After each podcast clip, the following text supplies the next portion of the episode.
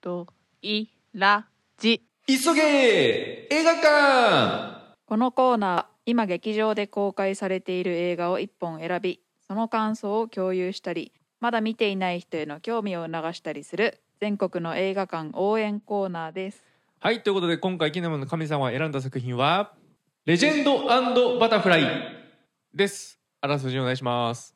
2023年日本映画「格好ばかりで大うつけ」と呼ばれる尾張の織田信長は敵対する隣国美濃の濃姫と政略結婚する。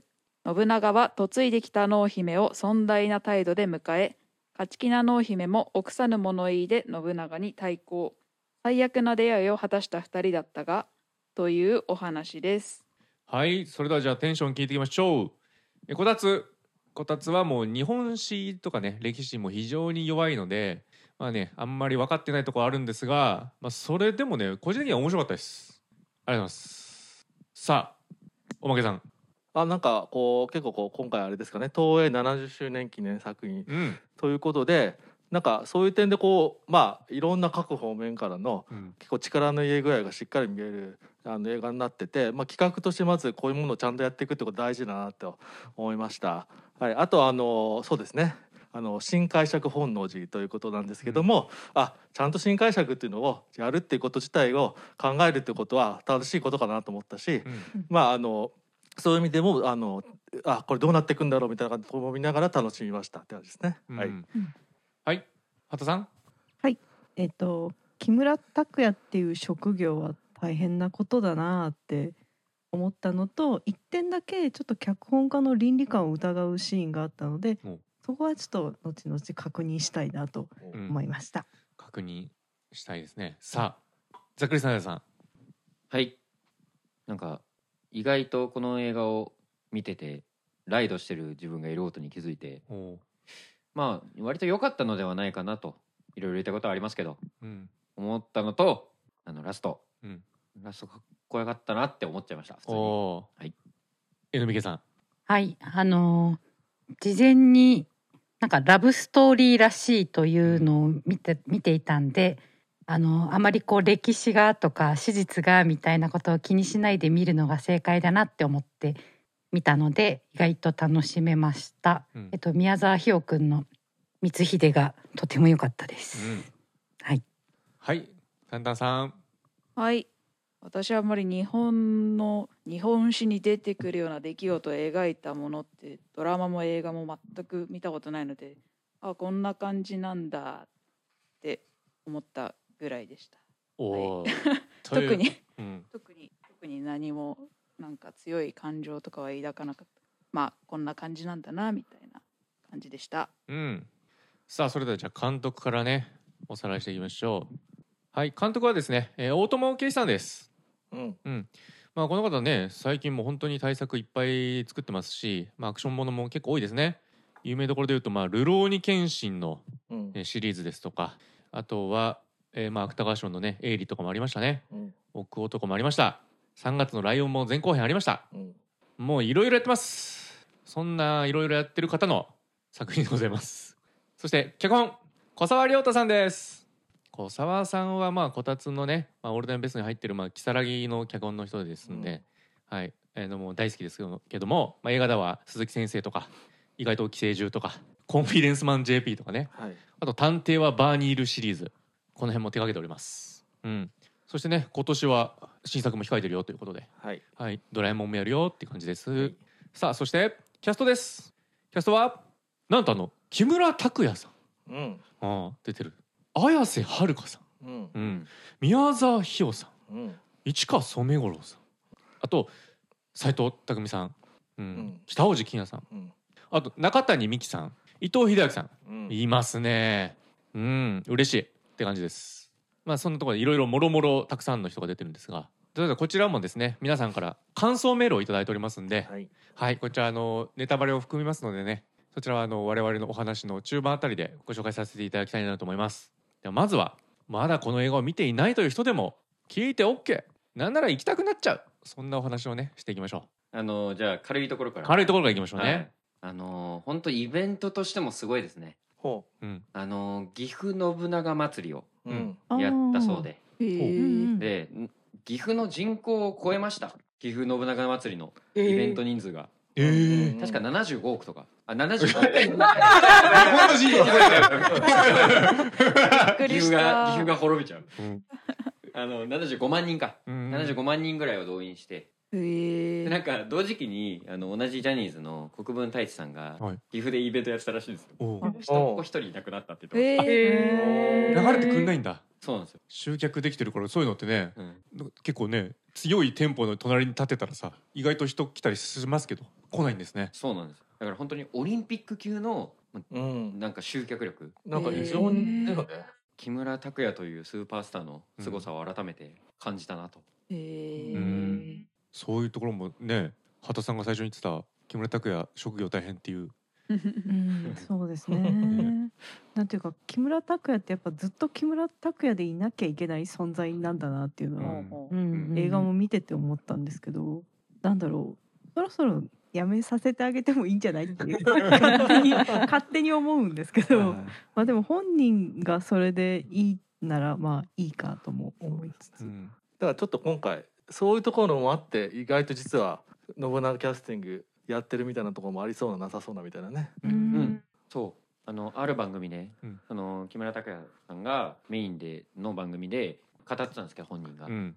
今ちょうど50歳らしくて。そうね。う。ん信長と、まあ、リンクすると、うん。年齢的にも。だからそういう意味ではねキャリアとしての。っうん。ていう意味でもある種の区切りをつけられたんじゃないかなっていううん。うん木村拓哉という職業に。うん。そうですね。で信長も信長というイメージから抜けれるのか抜けれないのかみたいなうん。話でもあるしというのもあって、ううん。ん確かにね。スーパースター信長みたいな日本史上の人物に対して我々ももうもう蹴りをつけるべきなんじゃないかと、うん、だしあのキャラクター自体もね キャラクター自体もねうん。本人のねみたいなとこも、あとざっくりさんもねなんかあの帰り際とかねわ一緒に映画見たんですけどね、うん。うん、おっしゃってたけど木村拓哉も結構木村拓哉でいられる友人とかもなんか周りにいるらしくてね。あ木村拓哉でいなくていい。感じか。逆か逆かな？木村拓哉じゃなくていい。あの要はオンオフみたいなこおそうとですね。オフモードのキムタクさんもなんか結構ね。そうそれびっくりしました。あの木村拓哉さんあのサーフィン？うん。を、うんまあ、うん。趣味でやられてるので。でそのサーフィン仲間、まあ、20年来ぐらいのご友人がいるんですけどそこはなんかもう木村拓哉じゃなくてもいい空間として本人が語ってた印象があったので、うん。うんあそういう場がちゃんと木村拓哉にもあるんだなって。安心。安心。そうだよね。だってあ一般人の友達とかいるんだみたいなさそういう。まあまあ。いいるだまあろうけど。いるだろうけど。いるだろうけどみたいなね。でも普通に番組としてはカメラで出ちゃってるんでモザイクなしで。ああおうあ今回が初ってことですよねその番組で。そうですね番組で出てきたのは初で。だけどもうみんなあのやっぱ木村拓哉の友人だけあってこれ言うとまたなんか呪縛みたいになっちゃいますけど、うん。うん。なんか雰囲気あんなみたいな サーファーだしみたいな。まあまあまあ。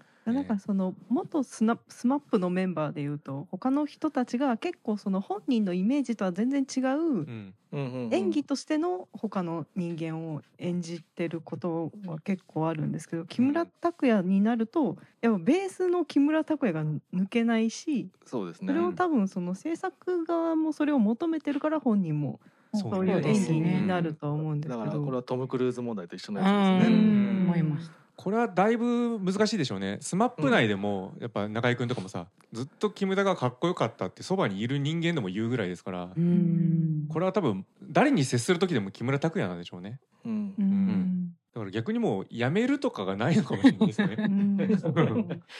でもあのキムタクじゃないわなんか脇役でとかをどんどん見ていきたいなっていう気持ちにはなりましたけどね、うん。今回見終わって、うん。なんかもっとうんうん。主演じゃなくて主演じゃなくて。うん。あるんですよ。ある。ありますよ。ある。あの海外進出してるんで今。あそうそうです。そうね。あのそれも言おうとしたんですけどタイトルがね読めなかったんですよね。なんかベルリン国際映画祭で上映されるシリーズうん。にあのクレジットされてるっていうのを最近見て。うんゲームオブスローンズの制作人が手掛けてるんでしたっけ？あそうなんですか。なんかゲーテの恋のフィリップ・シュテルツェル監督が手掛けてるって書いてありますね。まずゲートの声が分かんないです。うん。そうですね。私もわかんない。でもねそのキムタクはねビジュアルだけ見ましたけど、うん。もう白髪であそうなんだ。ピチッと決めててう。ん髪型。なんかあおじいちゃんになったねぐらいのうん。感印象だったんでもう別の木村拓哉かもいや嬉ししいね、うん。なんかジャッジアイズの時もさ私はいつまでその白髪染めとかをすればいいんですか？みたいな。本当の自分の髪とかはいつ出せるんですかね？みたいな。なんかポロッと言ってたんですけど、うん。そういう逆にこう白髪のとか普通にこう出せるっていうのはいいですね。うん教場っていうドラマがもう結構そっちも日本でもやってるのかな、うんちょっともう、ね、年齢こうねそう年相応にしていくっていうところとかも徐々にはやっていくっていうことはあったりはしているので、うん。あとそのさっきのね海外進出の話で言うと実はもう既にしてますからね。うん。そうですね。だいぶ前からね。だいぶ前から。う んそうです。 I Come with the Rain とか。まあね。そうですね。あのウォンカーワイ。ウォンカーワイ。うん。あったねうんやっぱそういうところ行くとまた違うあの立ち位置になってんだろうなっていうのはうんしかもさっきあのおまけさんがトム・クルーズって話されたじゃないですか、うん。本当にその教場の時のうん。ドラマの現場にいた人たちは本当に彼はもうトム・クルーズのような人だったっていう。うん。要はもうその現場をもう支配してるんですよ。その現場の雰囲気を彼自身がもう作ってしまう。なるほどね、うん。だってさ あのなんだっけ木村さんちだっけなんだっけ？木村さん。木村さんねあの3月に亡くなっちゃうギャオの番番組ですけどほ木村拓哉の。それであの、ね、好きな映画3本紹介するみたいな。もう最後の1本「あのトップガン」そして「トップガンマーヴェリック」って出してましたから。1本の中にもう2本入ってる。うあなんかもう意識的なんだなと。意識的にもうだからトム・クルーズになれなろうとしてるよねもうそれは、あ柄ですけど、はい。おはい。あのまあ僕レジェンダーのバタフライ見てないんですけど、はい、あのまあ木村拓哉さん自身あの最近あの CG のキャラクターうんとして、あのまさにあの木村拓哉的なアイコンを2つあの作品やってるのもなんかうん、あのもうこういうのいいかなと思ったのかもしれないですね。こういうのっていうの？はあの木村拓哉的なもの。的なものね、うん。うん。うん。今回すごかったですよね。だって映画のさ最初のシーンのキムタクなんてさ、メイクかなんかでさ2320代ぐらいしか見なかったですよ俺キムタクがシワゼロ？若っみたいな。まあちょっとでもダンディー的な匂いはあったけどね。ダンディ的な匂いはあったけど。匂いだから。ダンディ的な匂いっていうのごめんわかんない。けど、まあ適当にうなずいちゃいましたけど、うん。まあなんかちょうん。難しいなと思うのはなんかやっぱ木村拓哉を知ってるから、うんそうね。20代って言われてもやっぱその水20代のみずみずしさ的なのはやっぱりどうしても感じられイなくて、メージ引っ張られちゃうようん。ね多分市川染五郎さんとかあれぐらいの年の人がうん。あのいう役の年だと思うんですけどやっぱ木村拓哉感というかその現場を仕切ってる大御所感が体から出ててうん。そこはすごいなんかでも難しいとこだなとは思いますしかけど。もあれ確かに16歳ですよ。あ設定あー16ではまあもちろんないんだけど まあまあまあまあ。見た目はね。でもめちゃくちゃありえないぐらい若い顔してたんで、ううん。んまあね。うん。市川染五郎さんの年齢が17ですもんね。うん、あれぐらいですよね、うん。年的に言うと。そうね。そうするとちょっとさすがにってところあるけど。いやでもその辺はちゃんと木村拓哉は木村拓哉っていう部分もあるしそういうふうに見ちゃうけどうん。演技と演出とプランでその世代ごとのねうん。演じ分けはしっかりややってるからうん。っていうことをし、あのちゃんとあの意識的に役者としてちゃんとやってるって感じはすごくしましたね今回。ううん。うん。うんん本当に周辺のキムタク情報のみを今ね。まあまあまだ当たりされない。当たり前だあーそうですよ。キムタクのことしか喋れないですね。なんかいやね。あります？キムタクとか。キムタクとか。周辺。村拓哉さんは私はちょっと全然わからない。またあの不毛な何々っぽい系の話をしちゃうんですけど、はい。もしこの映画をハリウッドでやるなら伊藤英明はジョシュ・ブローリンだなって思いながら見て なるほどね。そういう立ち位置で。めっちゃぽいなみたいな感じで見てました、はい。いやそうですよ。伊藤英明はもうちょっとフォーカスされてほしいですよ。あれ？伊藤英明がもうねあんなね。雰囲気出す年齢になったんだっていう、ね。最初誰かわかんなかった、なんですよ。あのネットフリックスでなんか海外のチームが作ったなんか日本の歴史みたいなドキュメンタリーじゃないけどあれ伊藤英明出てますよね。あ再現的な。再現的ななんか海外のチームが作った日本みたいなのがあったんですけどタイトルなんだっけな？け結構面白かったんですけど、うん。やっぱ伊藤英明は海外が思うそういう武士顔ってことなんですかね。あ確かにそんな気がします。わかりやすいよね。エイエイジ・オブ・サムライです。天下統一への戦い。おー。おータイトルゲーム感すごいタイトルが。すごいだけ。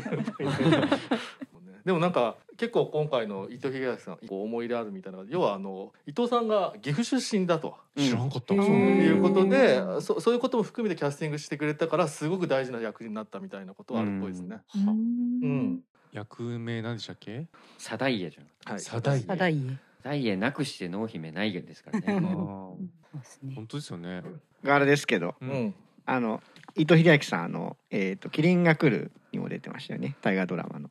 うん。ああだから、あのえー。それはまさに今度は明智光秀が主人公で、はい。これもこれもなんか新解釈系なんですよね。そうですね。伊うん。藤英明は斎藤道山の息子の斎藤義達あ役であじゃあ濃姫の。そうそうそうそう。そう。へでまあだからど道山にすごいかわいあの愛情を感感じないことにすごいコンプレックス持って裏切って殺しちゃうみたいな人ですうんね。あーへー。そう。だからおまけなんかはそのキリンが来る、もう見てたんですごあすごい面白かったんですよその大河自体も。なかなかねあの信長がねあの信長が染めの染谷翔太君がやってて、うんやだあのね合わないと思うじゃないですか、めちゃくちゃ開演でめちゃくちゃなんかすごい芝居やってたんですよね。全く目に光を感じない人。もうなんかすごいすごい信長やってて、んでそう。だからそういうのと照らし合わせで見るとああもう新解釈同士がいるある中で、ん。面白いなと思いましたね。あと大河で言うと今この脚本家のね小沢亮太さんが、うん。今まさに今年の「どうする家康」っていうやつの脚本も書いてて、うん。同時に家康のことと、うん。あのー信長のことをか、うやってるって書いてやってるっていうのも面白くって。面白いですそう、ねやっぱり時代全部被ってるからその「どうする家康の」のことも全部こういろんな三角の中でどう見ていくかっていうのはなんか、うん。あのその辺を全部知ってるとおなんかあの描き方とかねキャラクターの立ち位置が変わるのが面白いなとうん。すごく思ったし、やっぱりあ時代劇ってそういうもんだったのかもって言ってもともとやっぱり娯楽映画あ娯楽映画で娯楽作品だし時代劇って、うんそういう中でその時その時のスター俳優とかうん。配した上でどういう解釈でこの、えーえーと歴史の隙間を埋めてって面白くするかっていうのが時代劇だったんだなっていう再発見があって最近、うん。そういう意味でもちょっと興味深かったですね。うん。そうですね。最近だとねなんか史実と違うっつって怒る人が結構いるイメージですけど、うん。今回の「どうする家康」と「パパレジェンド・オブ・バタフライ」を見ていいじゃん史実よりじゃなくてみたいなそう。気持ちにはすごいなりました。確かに。ね史実ってっていう話がありますから、うんそうねその史あなたが知っている史実ってあの過去に見た何かのあの作品のイメージではないかみたいなことがよくあるから。いや本当そうですよ。うん。すごい初歩的な質問で申し訳ないんですけど大河ドラマの定義は何ですか？えっ、と大河ドラマ年中やってるやつ。あそうです。ねいやあのね NHK でで。日曜日の8時からやっているあれが大河ドラマと。うんそこの枠でやっているものが全てそう呼ばれる。あそう日本ではそう呼ばれてます。枠の名前が大河ドラマ。なのでそうなんです。感じ。それ以外は時代劇っていうんじゃないかと思いますね。大河ドラマでの枠でやるのは全部時代劇か。基本時代劇です。そうですね。たまに近代のものとかもあるんですけど、でも時代物で。おーまあオリンピックやってます。東京オリンピックとかはありましたけど、まあうん。時代劇っちゃ時代劇ですもんね。えまあでもあのジャンルとしての大河ドラマと本当は本来はあって、ーうん。あのそれはだから別にそういう NHK の枠ではなくて、うん。あのそういう長いスパンでた大河のようにあのあーなるほど見ていくっていうものはジャンルとしてはもちろんあると。えー。うん。あいうありが感じですよね。とうございま。す。ずっとなんだろうなって調べることもなくそういうことそういうこと歴史対策的なやつは大体大河、うん。そうゲームオブスローンズだって架空の大河みたいなそうですね。みたいなんですよね。ありがとうございます。いえいえよく理解できました あとすみませんまたぽい不毛なぽい話がもう一個私あって。はい。綾瀬はるかがすごい仲間由紀恵っぽくなったなみたいななんか。私すごい仲間由紀恵あ全然私ドラマ見ないんですけど極戦だけは1個目のやつ、うん。あれだけは私全話見た記憶があってそれ仲間由紀恵なんですけど、うん。私の仲間由紀恵のイメージはもうそれだからほこうなんかキリッとしたイメージっていうのがすっごいあって、うん。だからなんかあすごいこの綾瀬はるか仲間由紀恵みたいだなって思いながら見てなかなか難しい。難しい。複雑なそうですね。寄ってるイメージだから。うん。意外とでも演技プラン近い気がするな、そもそもでっていううん感じはあるのかもしれない。だって極戦も確かに綾瀬はるかできそうだし、うんトリックとかもできそうだもんね、うーん。でも僕は男性なんでわからないとは思うんですけど、うんあの要は濃姫の威厳というかなんかこう強さを出すために、うんまあちょっと声色を変えてずっと喋ってるじゃないですか、うんセリフうんをあれって結構難しいことだろうなって思うので、結構全編にわたってちゃんと「なんとかじゃ!」みたいな感じでいくじゃないですか。うんそれがなんかおしっかりやってんなっていうう んふうにはちゃんと思ったっていう。あただ綾瀬はるかちょっとなんだろうな。その CM とかの印象もあるんでうーん綺麗すぎだなというか現代っぽさが強いうん人物のような気もしてしまうかなっていうのがありましたね。それはちょっと言い方が分かんないんですけどうんそれがでも逆に綾瀬はるかの良さだしそういうキャスティングなのかなとも思いましたけどね。うんうん。今回に今回に。ものに合わせてはね、うん。はいはい。まあ小沢さんですし結構そうですね。小沢さんはもう基本現代劇的になりますからかなり。うん。ベースコメディになりますからね。でそうかやっぱりでさっきもこうおたこたつがあこたつじゃねえや。おなんですかな？ん かやばい。やばい。同化しちゃってる俺ここたつと同化してる俺 やばい。うん。おまけって言おうとしたのに。気を取り直して。はい。でやっぱりおまけさっきちょっと言ったようなことで考えるとまあでとはいえそもそも 時代劇ってその時その時のトレンドとかうん。その時その時の実はいけなんか昔の方がイケてるとかはスター俳優でやったりするから、実はあんまり変わらないのかなとだから実はそれも伝統だ実は伝統だったのかなと、うん。ある意味思ったりもすることもありますという。あそう。なんか言ってたんですよ。うん。あの大友圭司監督がうん。インタビューでうん東映の過去の時代劇の作品うんを撮影入る前に全部見たそうです。えー。全部。可能なの全部。そうだから多分東映に頼んで。うんうん、まあ借りてね。うん。はあ。この人結構勉強家といううかん。そういうのねちゃんとやるんだなっていうのは思いました。だとね東映70周年だからさ。そうね背負うからね。皆さん見ました？ロゴ。ねロゴアニメーション。東映のね。あそこで結構100点出ちゃってましたね 今回。あ出た。出たなこね小田さんの好きなやつ。出てましたよ。東映のあの三角形のマークのうん反転させ逆三角形のマークをね逆三角形をね。そううん両隣に置いた感じでうん。そこちょっと一部かけさせればうん。70に見えるじゃんっていううん。考えましたね。七百にも言えるけど、まあそこは700置いとこうみたいな。どもう気持ち700でもいいんじゃないかぐらい。のねうん。700でもやってくぞ東映はっていう。うん。い今だってもう上側でしょ東映なんて。金稼ぎまくりでしょもう。そうあ言い方。あ、アニメの方とかで。そうですよ、うん。はいだからもう700であったって関係ないんですよもうその、ね、もうあの何十年ぶりかの東映フィーバーと言われてますね。ううん。ん。そうですよね、ううん。さあ軽い話はこれ結構意外と無限にできてしまうので 中に入ってった方がいいかもしれません、そうですね。はい。ということで皆さんからいただいたメールをねご紹介してレジェンドバタフライの話をしていこうとうん。思います。それでは、えーメール紹介ざっくりスナイダーさんお願いします。はい。皆様からメールいただきましてありがとうございます。ありがとうございます。ありがとうご紹介します、えーラジオネームさはるさん。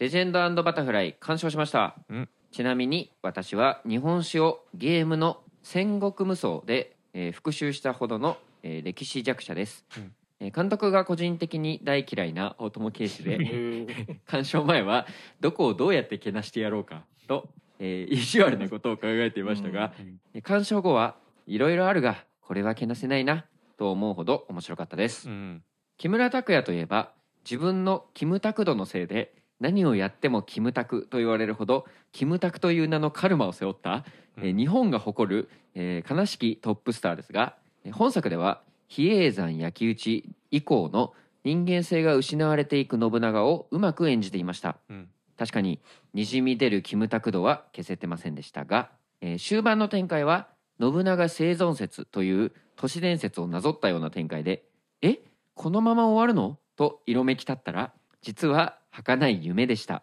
という展開には私の脳内で IKKO さんの「幻!」おお、寄せてる。しっかりやっリモートじゃないと。迫力あります ね。びっくりした。はうん。い。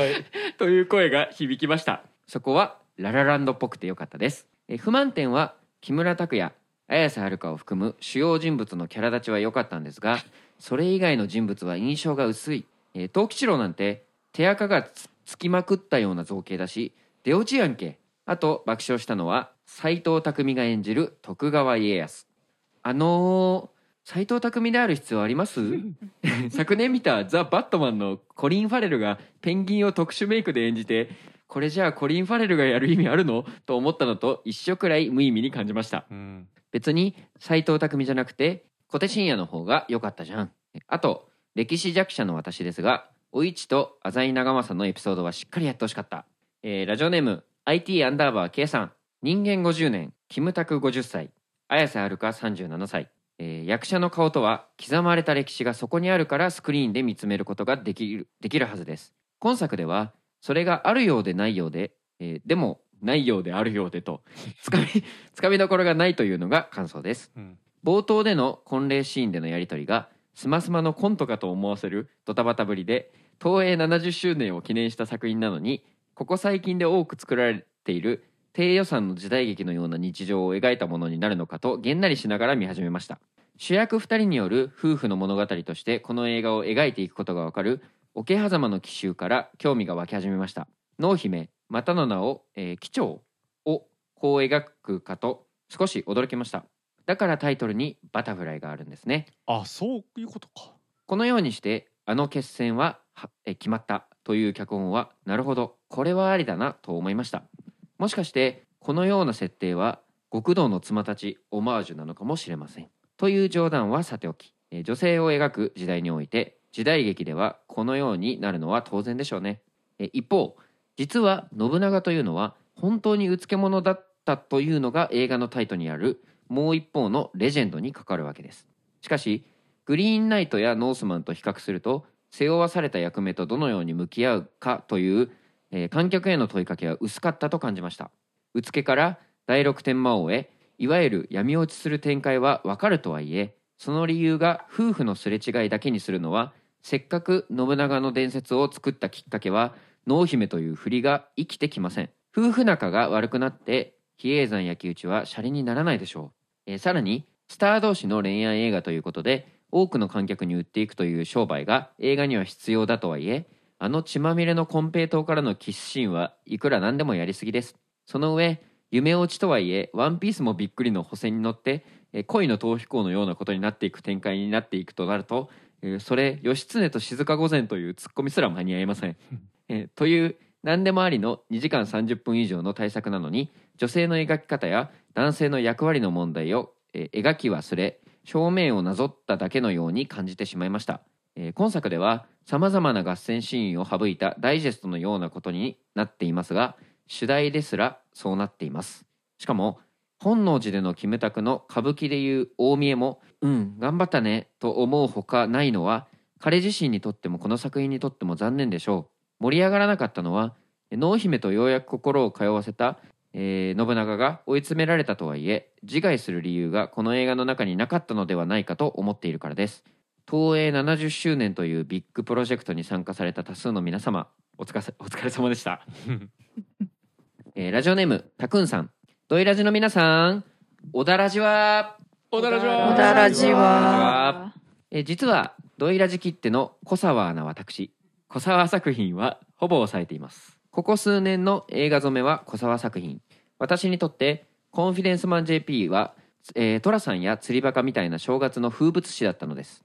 ましてや今年は小沢イヤー、えーネットでも賛否両論の大河ドラマ「どうする家康」を筆頭に3月には映画「ドラえもんのび太と空のユートピア」の脚本まで控えています。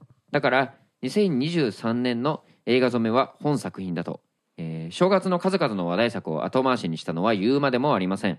ただ不安がなかったわけではありません。小沢さん脚本作品は良くも悪くも癖が強いので好き嫌いがはっきり分かれがち。たまに嘘だろうと叫びたくなるような作品もなくはない。ましてや今回の監督は私がちょっと苦手にしている大友圭司監督。しかも3時間近い対策最後まで気力が持つのか。一末の心配がよぎります。でもそれは全くの杞憂でした。ラブストーリーというよりも最高のバディムービーに大満足です。思えばバディものは小沢作品に欠かせないもの。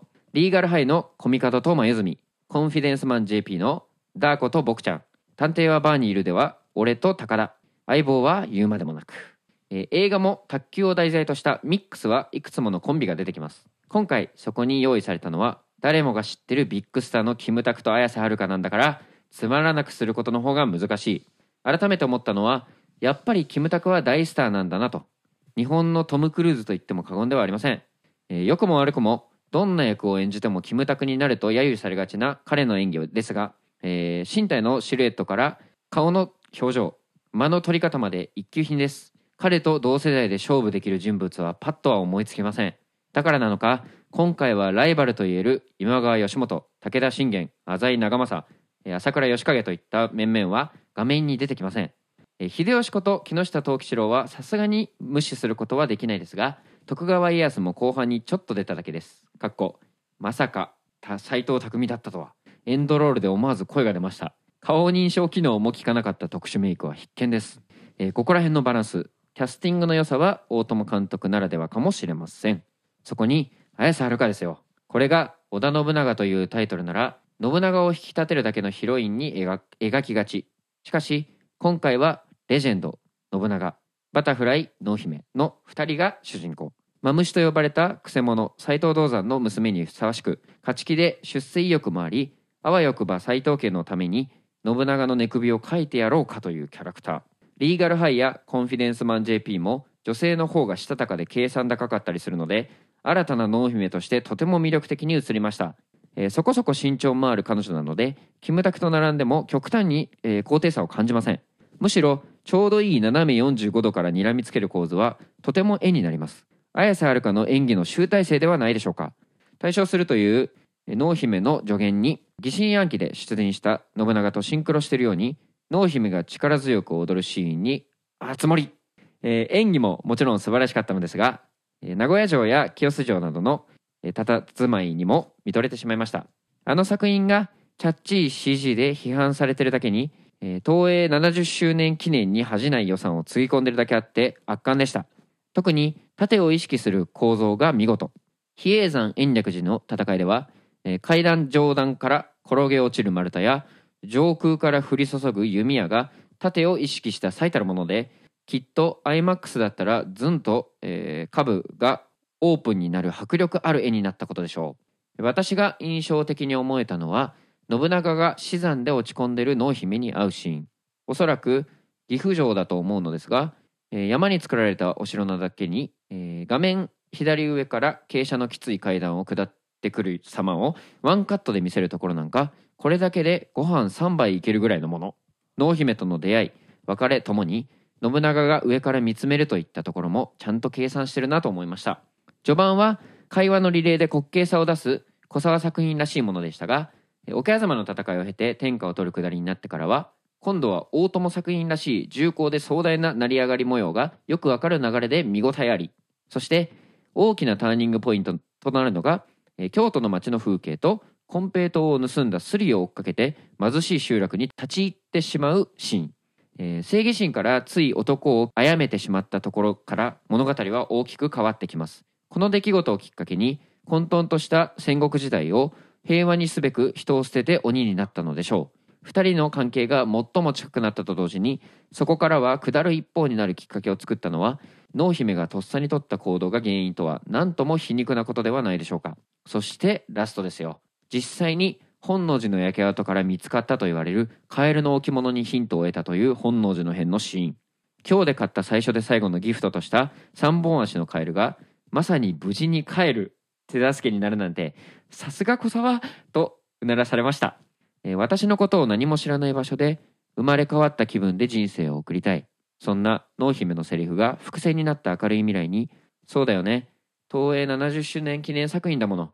バッドエンドじゃなくて東映の未来にボンボヤージュする。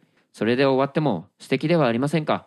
もちろん明るい未来の夢を同時に見ながら天国に旅立つところもいいのですが Once Upon a Time in Hollywood のような監督が描くもう一つの結末でも良かったのではないかと私は思います。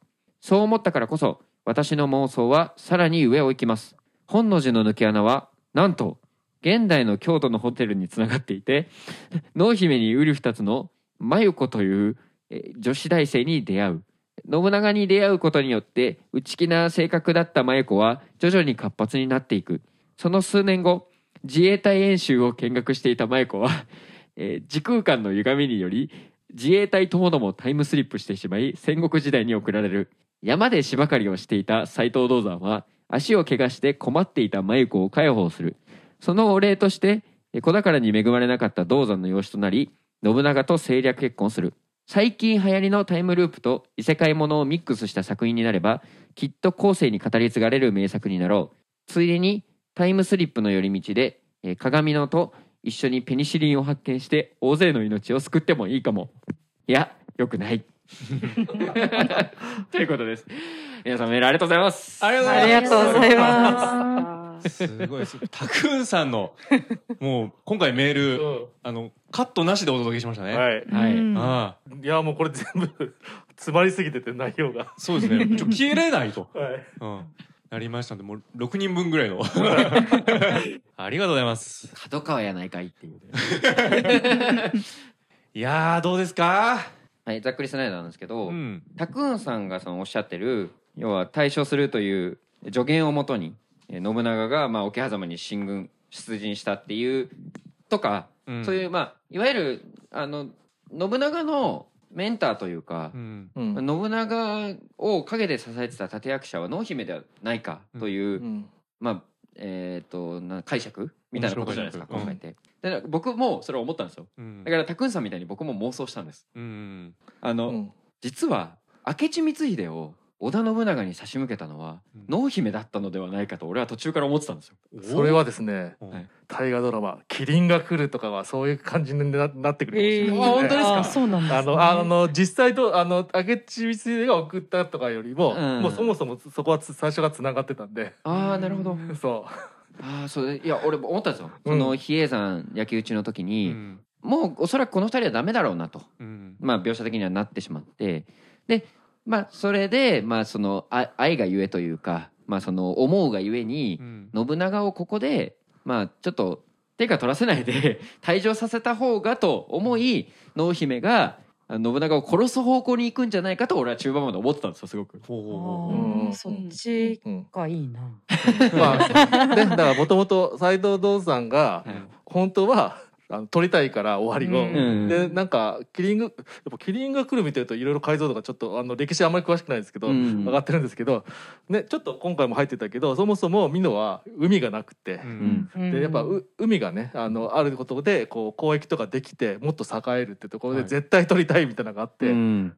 そういうなんかあのために。えー、と濃姫をと嫁がせてみたいなところもあってで今回もうなんならみたいな、ね、あの拓さんも書いてらっしゃるけども、うん。なんならあわよくばあののねあの信長の寝首を書いてやるみたいなキャラクターだったみたいなところもあったりするってところがね、意外にあるからそうそういうふうに思うってことですよね。だから意外に普通にミスリードとしてやってるかもしれないですね。だってその信長の前の2人はそうやって濃姫に寝首かかれたわけじゃないですか。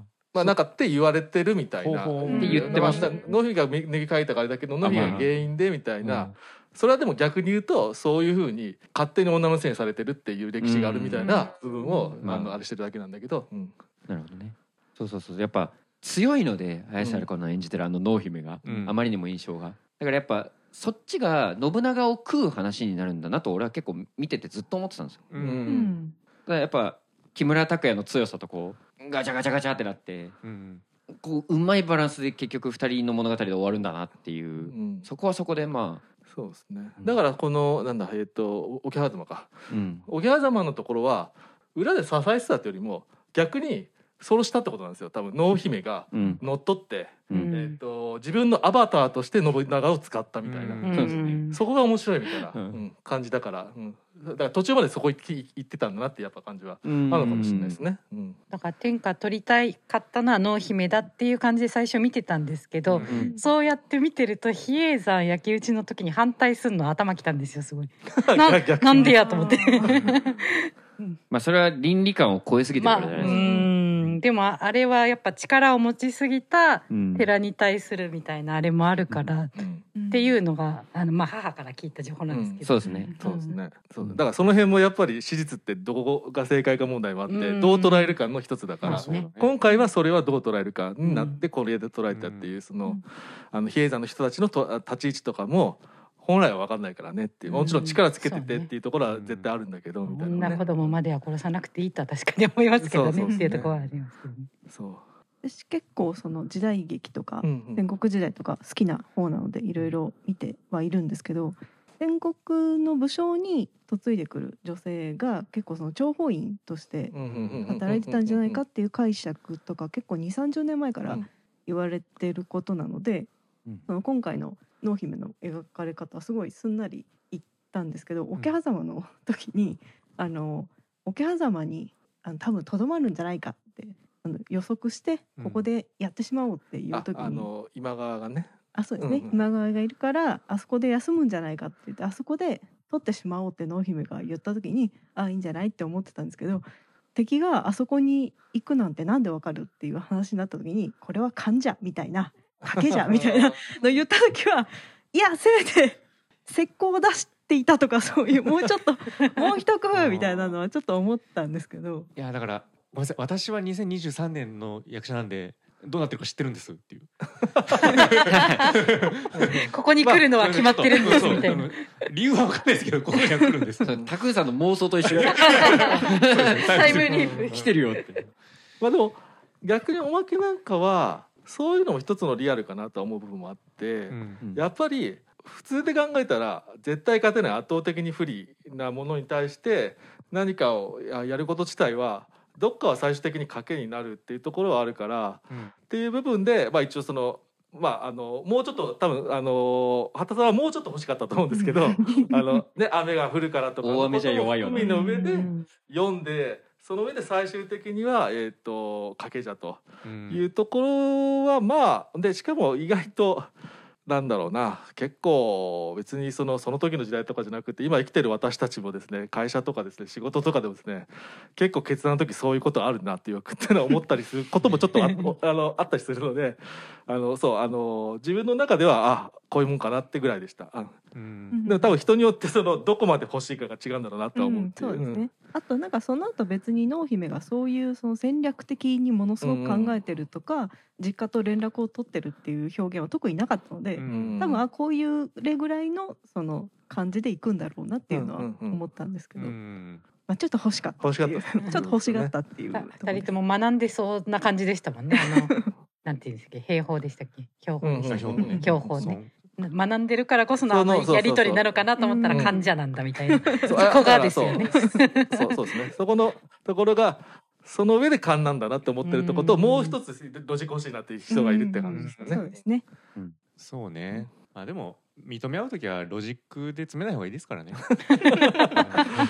お？最後は勘の方がいい。いいそれを言いますか？私だから言うんですよ。私だから。今自分に言い聞かせてるのかなみたいな。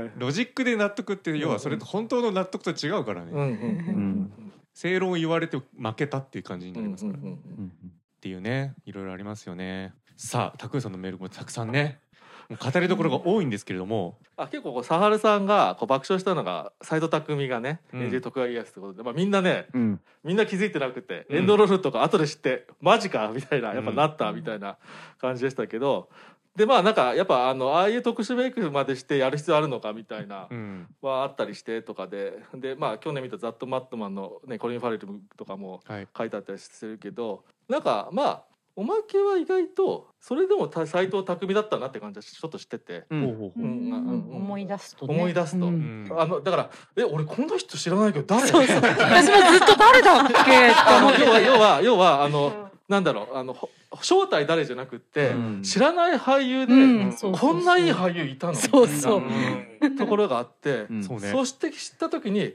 あーってなってちょっとあの違う意味で反省したところがあって、うん。あのおまけはおまけでやっぱりねいろんなね見方バイアスかかったりしますけどみんな皆さん言ってるけどキムタクはキムタクだみたいなことも今だ言っちゃうみたいなところもありますけど、うん。その目線で見ちゃうみたいなのありますけどあの斎藤工さんもおはなんかがおまけはやっぱそういうところを感じていたりとかしてて。うん。うん。そう。でなんかあのあ斎藤工だなみたいなところまあ逆に言うとね俳優さんなんて本当は全員そうだったりする中で、うん。役柄で変わるだけなだから配役されてるイメージが固まるかだけだなとあ改めて思ったんですけど、うん。そうそういう中であ斎藤工さんの演技のうまみって本当はこういうところにあったんだっていうことを再発見できて、うん。そうそうそう。あなんかやっぱいい役者だったんだなっていうことが改めて分かったので。うん。うん。あのここういったなんかあのなんだろうえっと特特殊メイクとかしてっていうのもあ別にいいことだなとは思ったりとかしてね、うん。で今年なんかアカデミー賞にねブレンザン・フレイザーさんがね、はいはいはい、うん。主演でノミネートされあれも特殊メイクでね。あれメイクなんだそうあのとあのちょっと最近太っても来てるんですけどあプラスプラスで特特殊メイクと肉襦袢でやっててっていうこともやでも見てたりもしてるのであと何年か前にあのあれですよね、えっと、ゲイリー・オルトマンが、うん。あのえーイギリスのウィンストン・チャあウィンストンーチルあそうウィンストン・チャーチルでねあのそういうのもなって、あのあの時あのメイクをねあの日本の方がやっててとかで話題になりましたけども、うん、もちろんやっぱりそういうところもあるけどあの見た目が変わるからって言って演技は演技だなっていうのを改めてあの斎藤工さんの今回のことで教えてもらったんですごく良かったです。うん。個人的に。うん。そうです。NBK とあのおまけさんは結構時代劇というか大河ドラマ見てるから あの時代劇の格好をしてるだけで俳優が分からなくなることは多分なかったんですけどうんうんうん。斎藤工見たことない。誰これ誰誰これってずっと思ってたんで。斎藤工は家康が誰この役者誰だこの役者さん誰？みたいなね。うん。そうね。面白かったですね。うん。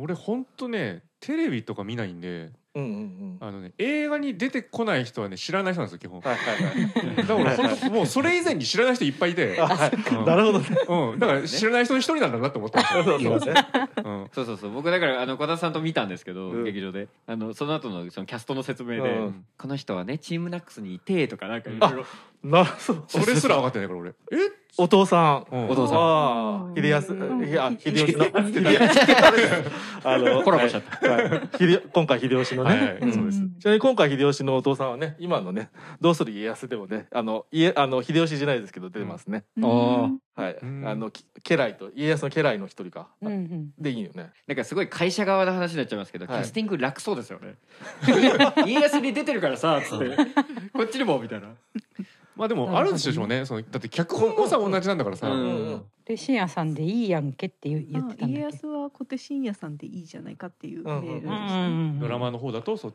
だからみたいなことなのかな？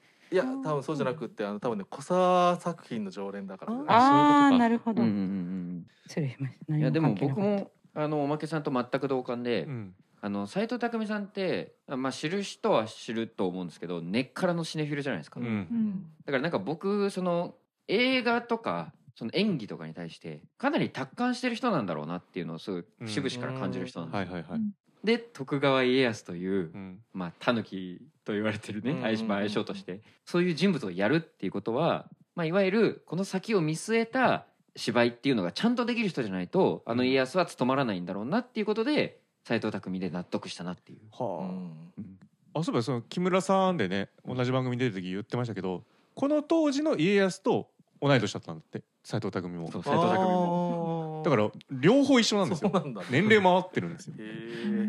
そうそう。だけど木村さんもなんだっけ LINE とかでねやり取りするぐらい友達みたいな感じなのかな。斎藤さんとは。で今日来るっていうのは知ってると、うん。現場に。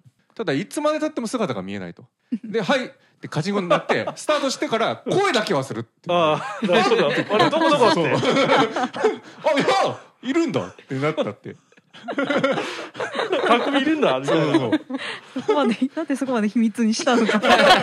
面白いね。家康なんでとか言わないんだみたいな、ね。え来てるとは知ってるんだけどみたいな。あそうですよね。俺らもう数分の絡みしか見てないですからねあの二人。ーそうねまあ実際それしかできない 家康の出番本当一瞬でしたもんね。そうですね。うん。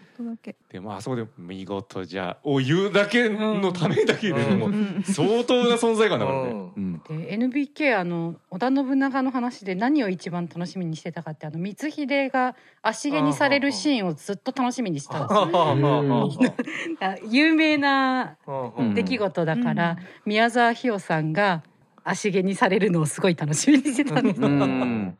だからそれであの斎藤工誰だろう。超いいなって思って、それはなんか一般的には本当にただただ演技とかではなく足毛にされてるよみたいな感じなの？あ、そう。あのそうだと思います。いろんな解釈があってなんで足毛にされたのかみたいなのは、あの大河ドラマによって違ったりする。だから面白がりポイントだそうそこが多分あの新解釈点、そうですね。えーあのうん。新解釈本能寺がやっぱそこで明智光秀のたあのキャラクターをだいぶ変えててうん。みあのかなり新解釈な方向に振った感じなんですよねきっとなんか。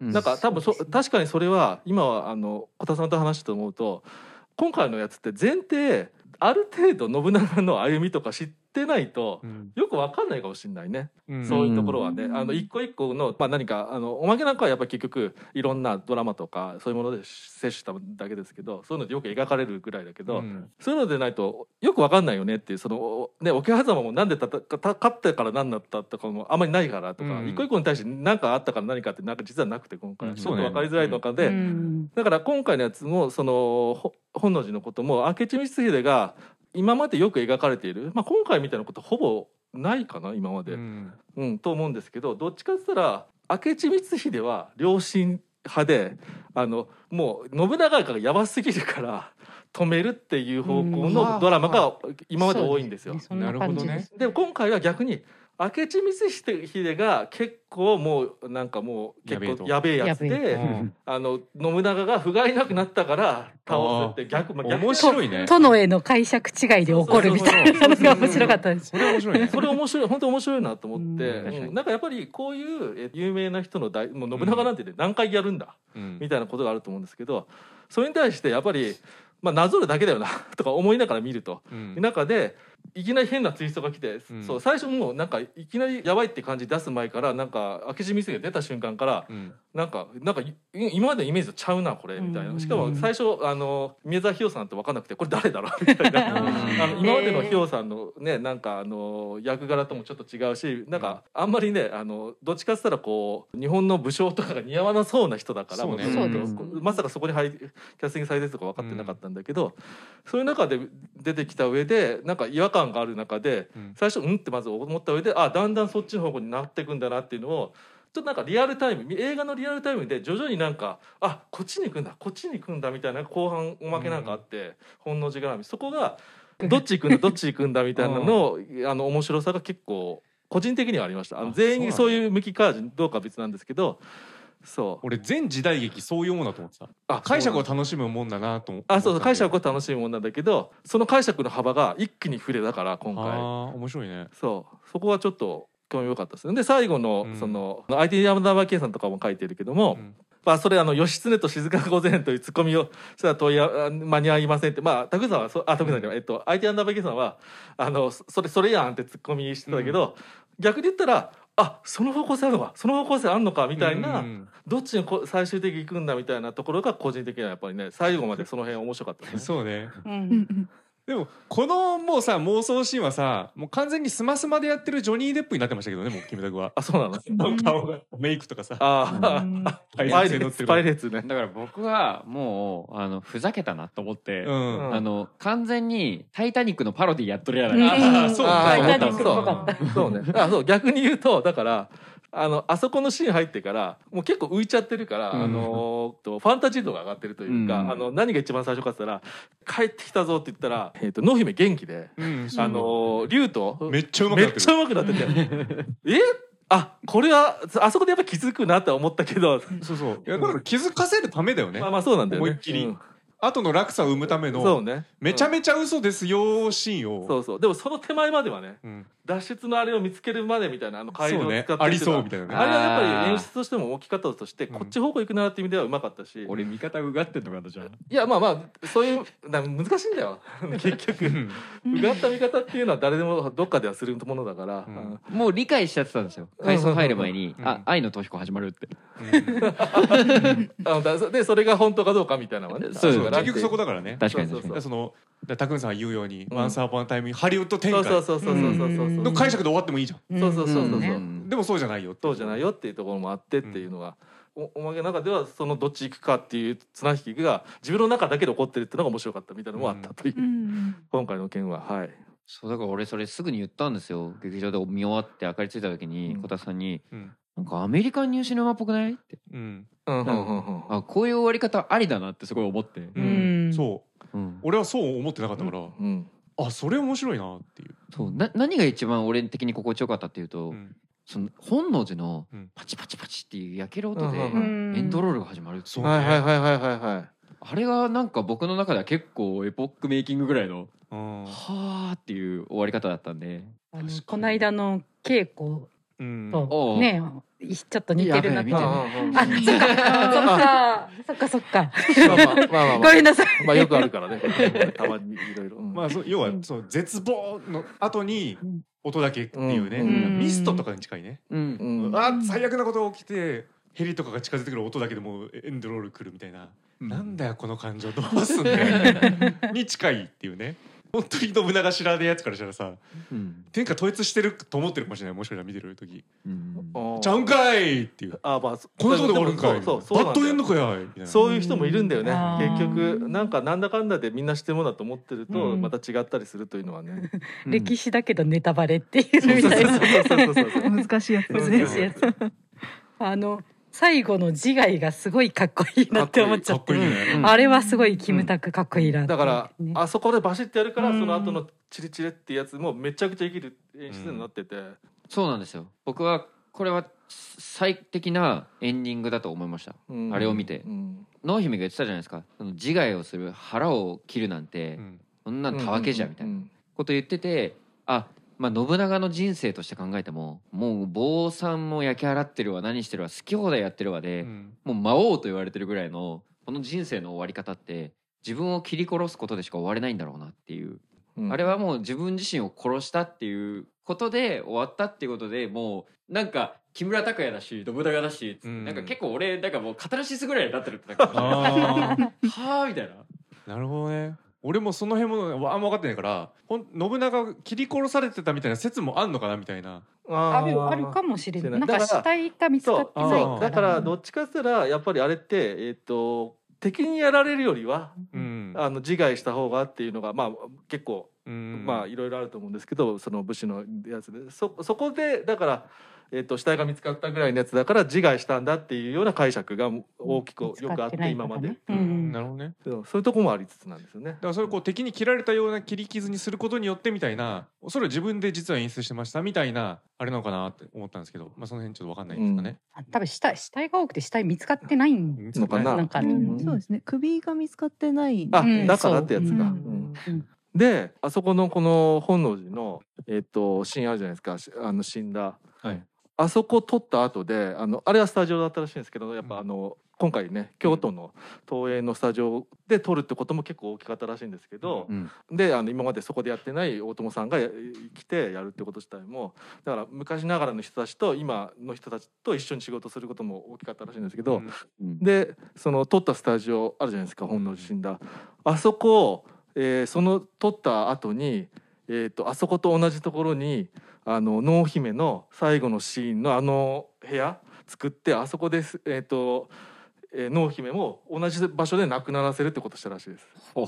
うーんなんかすごいなんか粋な感じで、あの確かに撮影を回したらしいですね。そういうへだからあの画面上ではね分かんないけど、うん分かんないね。それって結局そうやってやっぱりあのあの一緒の夢見てたことみたいなことも含めてあのかん考えて、えーとプランしたみたいですね。うん。うん。そうね。ただまあね濃姫どう頑張っても江戸時代以降生きてますもんね。事実上あは。そうなんだっけ？事実上。あれそうだ。はそうでしたっけ？という。ううん。んあそうか。うん、そうなんだだからまあここのファンタジ知らーないです。なんでしょうね、うん。うんでも面白いですよね。同時に見てたんだろうっていうね、うん。回想ね。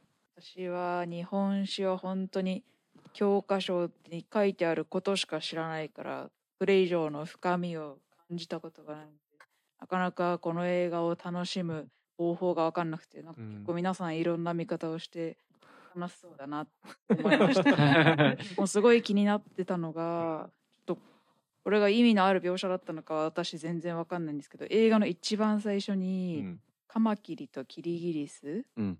がなんかこうアップで映ってて、うん。なんかすごい意味ありげな感じあれは何かの何かを表現していたんですかね。よくカカマキリとキリギリスどっちが強いのみたいななんかそういうの聞くんですけどそういう力関係的な何か。え死骸じゃなかった？虫の。あ死骸なんですか？あれ。とカマキリだった気がするなんだ、うん。で普通になんか生と死を感じてましたけど私は単純に。あれ意味あるみたいです。あそうなんですか、えっ、と要はだからカマキリとかか。うん。あのすみませんから映画見てないんですけど、はい。カマキリはえーっと メスの方があのうん。出産するときにあのオスオスを食ううん食っちゃうっていうやつですね。あはい。うん。なるほど。えそそのシーンはないよね別に。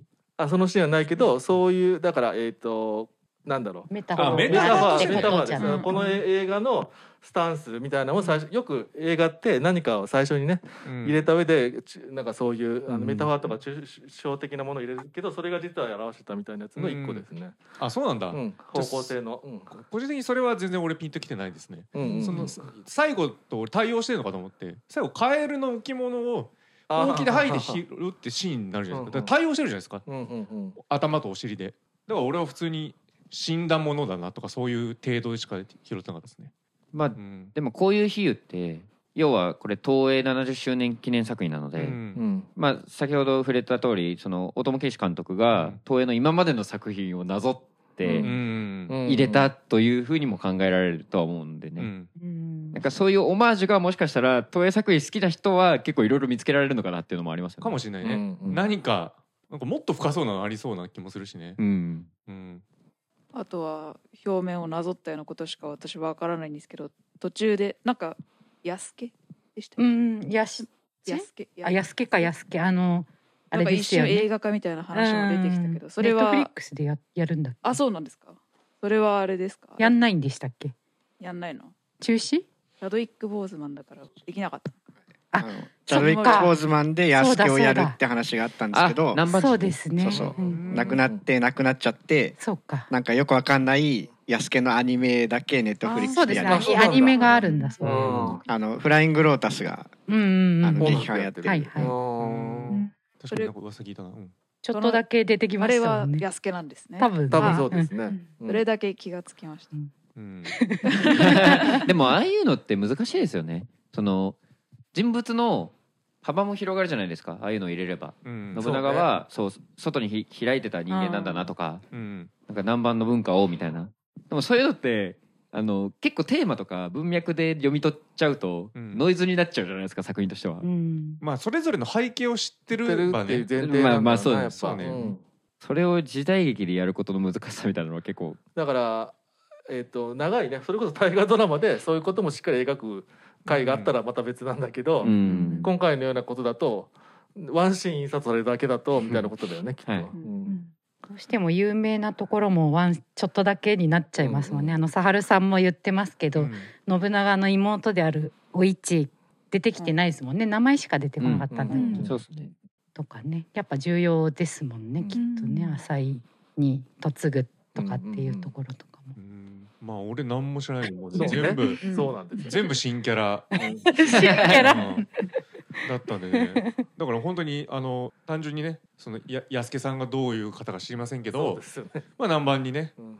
憧れを抱いている、ひひまあ、人の話ではあるんで、うん。うん、南蛮意識の材料としてうん。うん。ちょくちょくいろんんな人が出てくるっていうあそうそう。だけでうん全然最終的なファンタジーの外への憧れみたいな回想シーンにつながりやすいなっていうのでね。うん。うん。全く問題なかったですね。うんだから逆に言うと知ってる身が勝手に拾いすぎてるとういうん。そうかこともあると、だからせっかくだからじゃあ安家的な人を置いとけばいいじゃん、だからそういうねさっき小田さんが言ったような要素としていろいろ配置するわけだからそういう人もいたんだからうん。まあかでも他の人たちだっていろいろ活躍全然しない人いっぱいいるわけだからうんそそれぐらいの程度でもいいっていうところを置かれるんだけど、まあ、結構目立つから「うん。お安家じゃん」これ安家でしょこれこれ安家あこんだけで終わったみたいになる人もいたという感じかもしれないね。解像度で、ミッキーぐらいのサイズ感。まあその辺はやっぱり映画、まあ、今回ねなかなか長い。うん。三あの3時間弱2時間後半あったけど、あの中で描くにも なかなか辛いあの尺だなっていうのはあるんでしょうね。そのうん。何何十年30年ぐらいを描いてるっぽいんですけど、うん。うん。まあ、でも過去のそのね、まあ、日本史みたいのもさ、まあ、ある種あの膨大なアメコミのストックがあるみたいなもんだからさ、そうそうそうそう。だからそ その作品ごとにみんなそうそうそう。キャラクターが違ったりするのも当然だからさ。そうですよね。だってあの MCU ですらねうん。ちょろっと出たねあのキャラクターだからね真田広之とかだってキャラクターがあるんでしょもともとっていう。うん、だからそそれそういうその程度のことそうその程度のことだから実はどこでもやってることでもあるというそうことだね。うん。逆に言うとあアメリカにはこういう史実ないからうん。アメリカ史が短いからうん。参照元がないっていうところが違うかもしれないね。そうね。うん、同じ感じで楽しめばいいんじゃないっていう。うんうん。だからなんか結構楽しかったですね。うんうんうんうんうん。あとちょっとちょっとそういえば思ったのが今回やっぱりあのその一個一個の戦いとか合戦とかがは省くと逆にね。あの多分もう完全にプランとしてやってて、うん。だから人人としてはそういうのを求めて見に行った人もいたかもしれないぐらいだけど、うん。あのそういうとこかだから逆に急ぎいいのなと思ったんだけど、うん。だけでだから逆に言ったらそれぞれのねあの行った後のことがよくわかんないってさっき言ったんですけど、うん。まあ一つだけ象徴的にあの表してるっていうところでそそこのプランに絞ったのはあの分かりづらいかもしれないけどなかなか逆にクレバーで面白いなと思うのはあの城がねそう。だんだんこう豪華になったりとかうん。大きくなっていくっていうだから住むところが変わるうん。みたいなところだけで描いてるっていうのはなかなか面白いプランだなと思いましたね。なるほどね。うん。僕だからこの作りはあのスティーブ・ジョブズに近いと思いましたよ。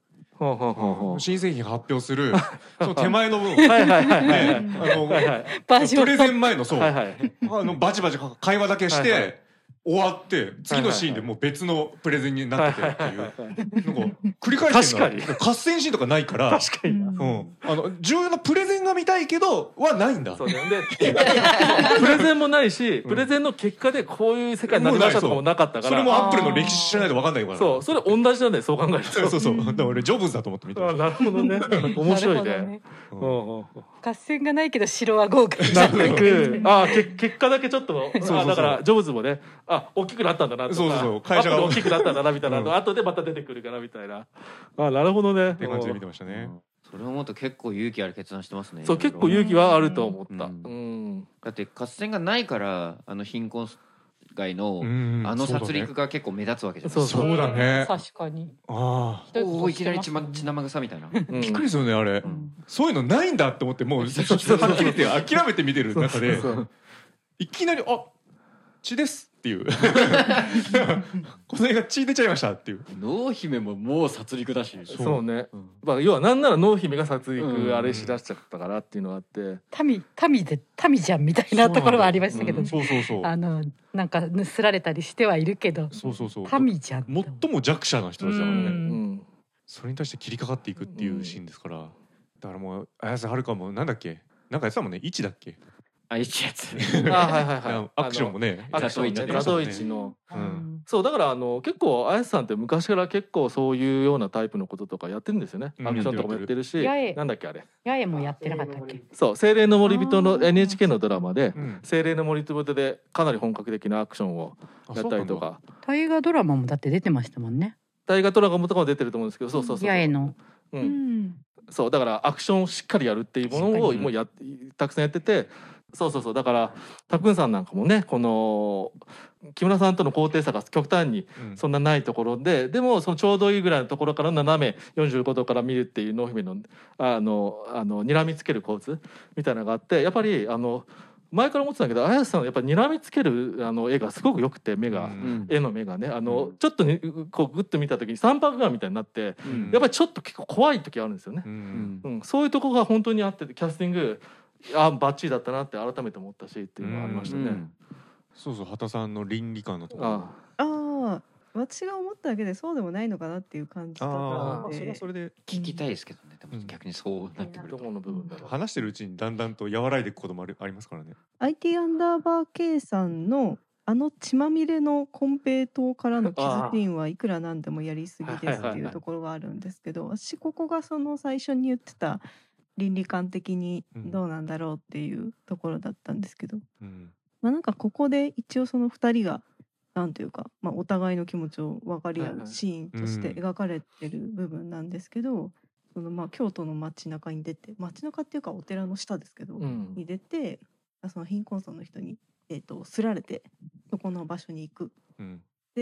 経済的弱者の人たちを見るシーンなんですけどそういうそのまあなんか社会的な話とかではなくただ貧困層の人たちだからお金がなくてお金が欲しくてお金を盗んだ悪い者がいてで綾瀬はるかも、えー、綾瀬はるかっていうか濃姫も、えー信長に買ってもらったカエルの置物を大切に持ってるんだけどそれを落としちゃってでそれを取られてそれを取り返そうとするみたいな、でそれも取られそうになる。悪いやつらみたいな描かれ方をすごいうん。してるなっていう雰囲気があって。でそこでその刀を抜いちゃうのも濃姫がうっかり抜いてしまうというか、まあ、取り戻そうとしてやってしまうっていう。で信長も結果的には抜いてうん。切り合いになる。うん。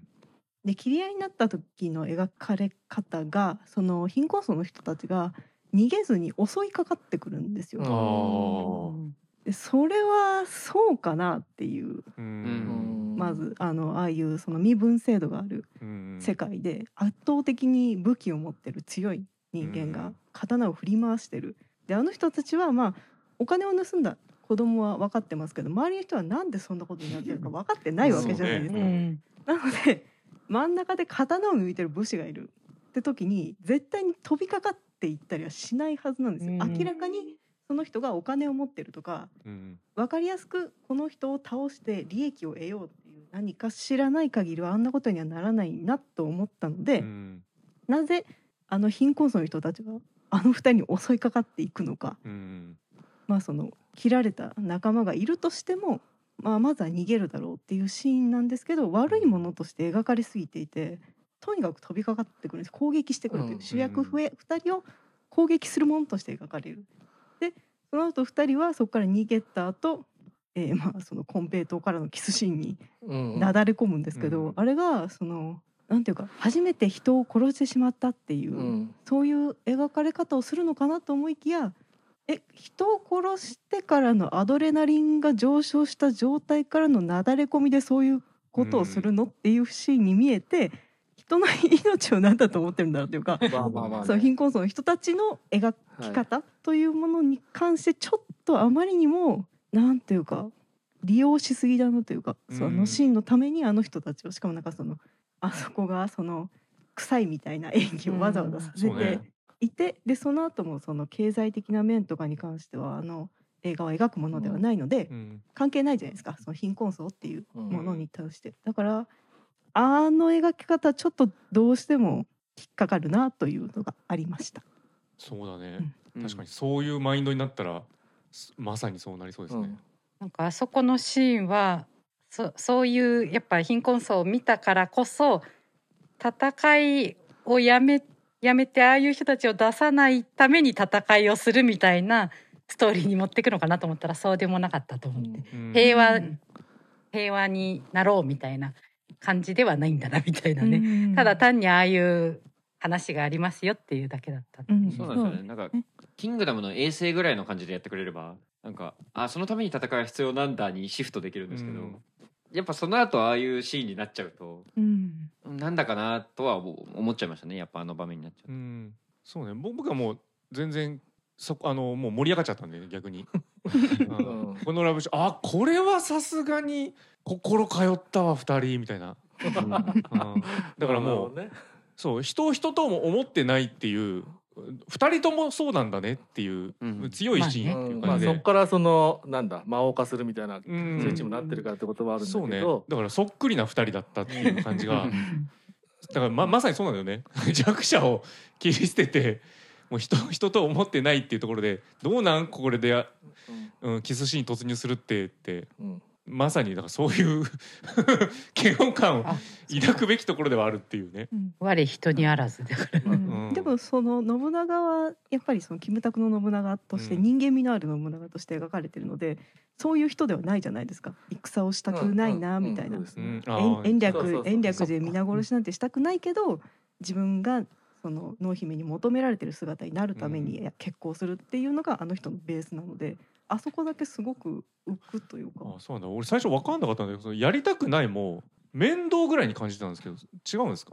なんか俺民のことを思ってるみたいなあごめんほんじゃあ一回そこのシーンのことだけ一回うんお言って。いい願いします。あの一応あのおまけなんかが見てたああれだったのはみんなまずあのなんだっけあの貧困層の人がわーってこう襲いかかってくるっていうのは多分その前に貧困層自体自身でね取り合いしてるんですよ。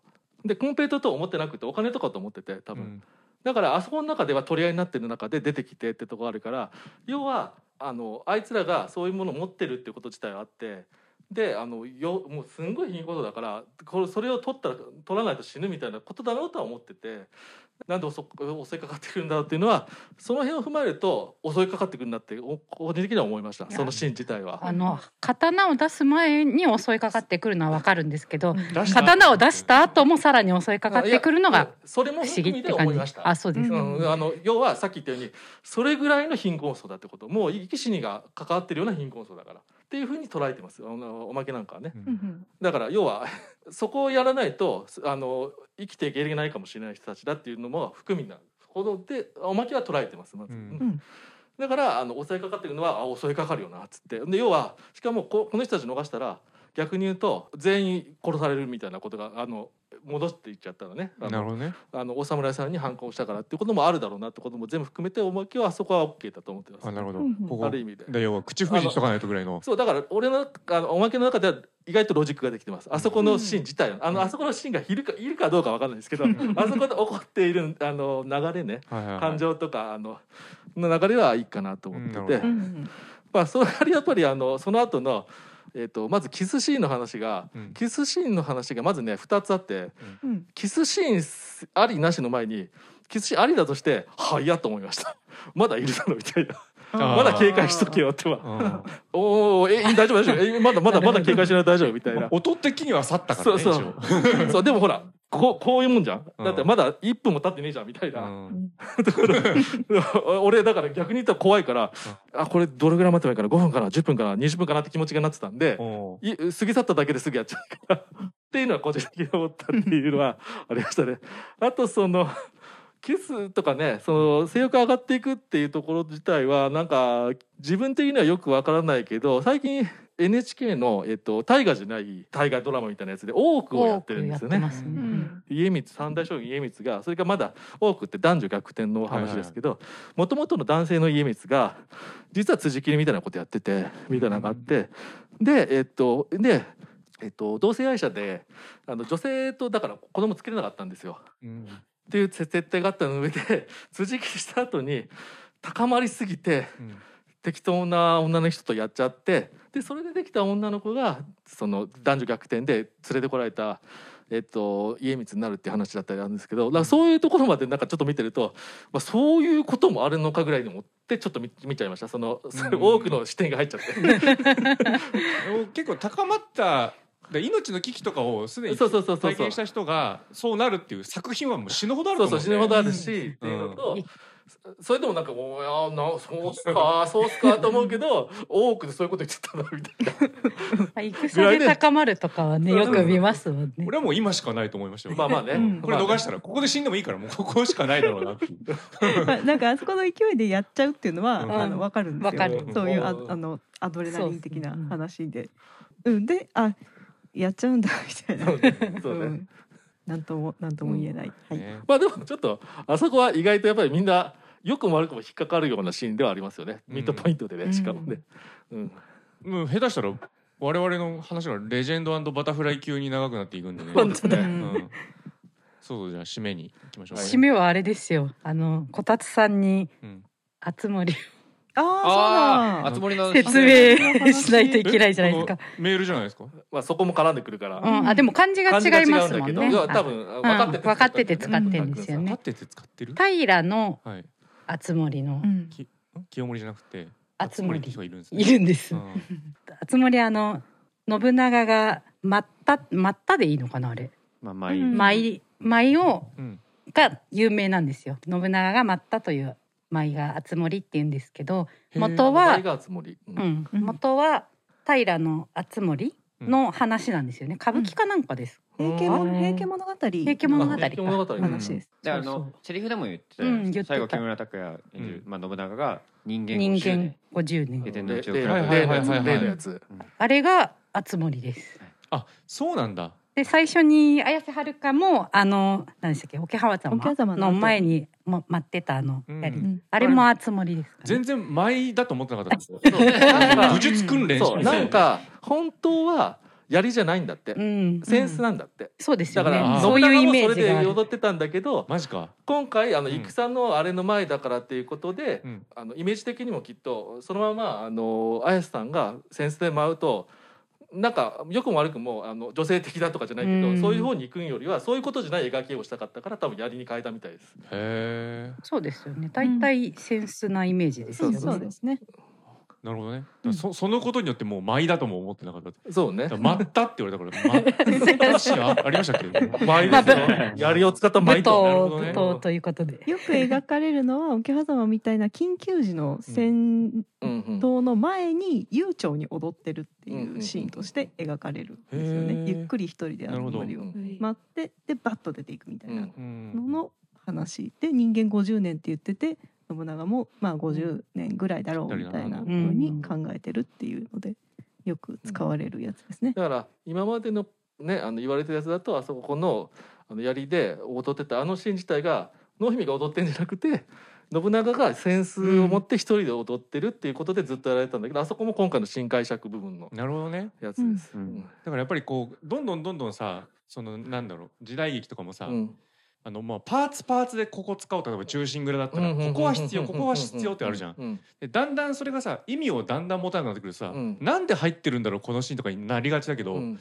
この映画に関してはねなんか全体的にねあちゃんと考えてるとそう。そう。なんか良かったんでもしこういうのじゃない信長とかを見てたら、うん。俺は多分ななんでこの足毛にするシーンやったんだろうとか なんかいろいろ変なことになってたと思うんですけど、ね。うん。ああそ熱森なるほどそうなんですかね。とか思えてよかったですね。うんだからあの染谷さんの信長は普通に足毛にしてたと思います。あー。うん。してそう。あとなんだっけ真田丸とかにもありましたよね多分。あ足毛シーンなかったでしたっけ？俺見てないあ見てないのか、どだ何かにもやっぱ何回も見てるみたいなイメージがあるから、光秀がなんでああいう行為に及んだのかの、うんうん。なんかきっかけとして最後のそうそう。最後の一押しみたいなね。そうかそうか、う。ん。そこで例えば恨み買ったみたいな風に今まで取られたりとか。そうそうそうそうそう。結構あのはっきりした原因がわからない状態で、うんみんなそれを調べてる中でで、あれが一つその原因じゃないかって残ってるから。うん言われてる。ね。うん。ああ、うん。そ今回のはじゃあかだいぶ深みありますね。うん、なんかまうん。あい一つの多分筋道立てた上でどう立てていくかっていうところはしっかり小沢さんは考えてやったと思います。で今回はだから男女の2人の愛にしたじゃないですか。うん。なのでやっぱりその結局その魔王になろうとするとこの濃姫は取れないしっていうこれすごい天秤としてもよくできてるから、話が上手だなとすご思って。くあの考えられたと思います今回、うんうんであと思ったのはやっぱり誰だっけこれもたくんさんか終な 熱盛で終われなかった。小沢さんはなんか癖があで竹内さんがこう小沢さんの脚本は良くも悪くも癖癖が強くてね好き嫌いがみたいなとかうんいろいろ言われたりとかあるんですけど、そういう考え考えあそういうところで改めてあの竹内さんが書いてあったことから見ても見て思ったのは。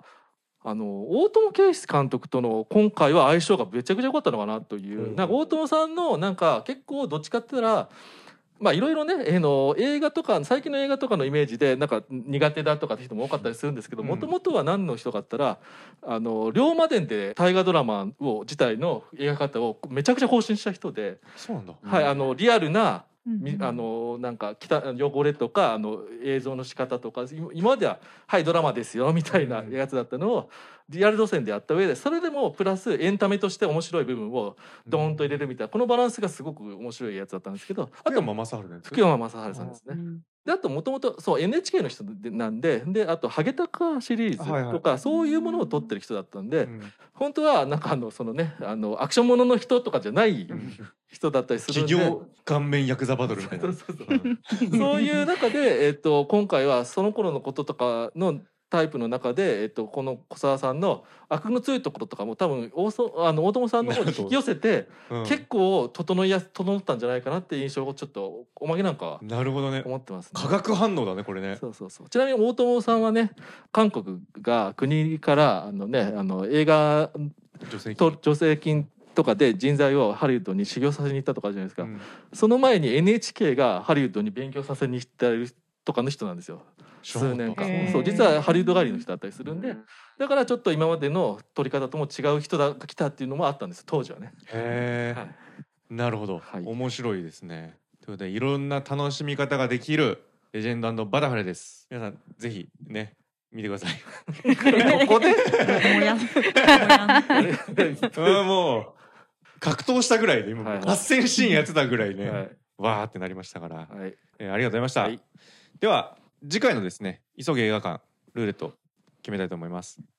話題作は完全なる話題作でございます。アントマンワスプクワントマニアそしてうん。こたつも誰が何と言おうとアントマンワスプクワントマニアこれ以外は本日は認められません。さあおまけさん。はいまあそうですね。あの MC 的にはうん。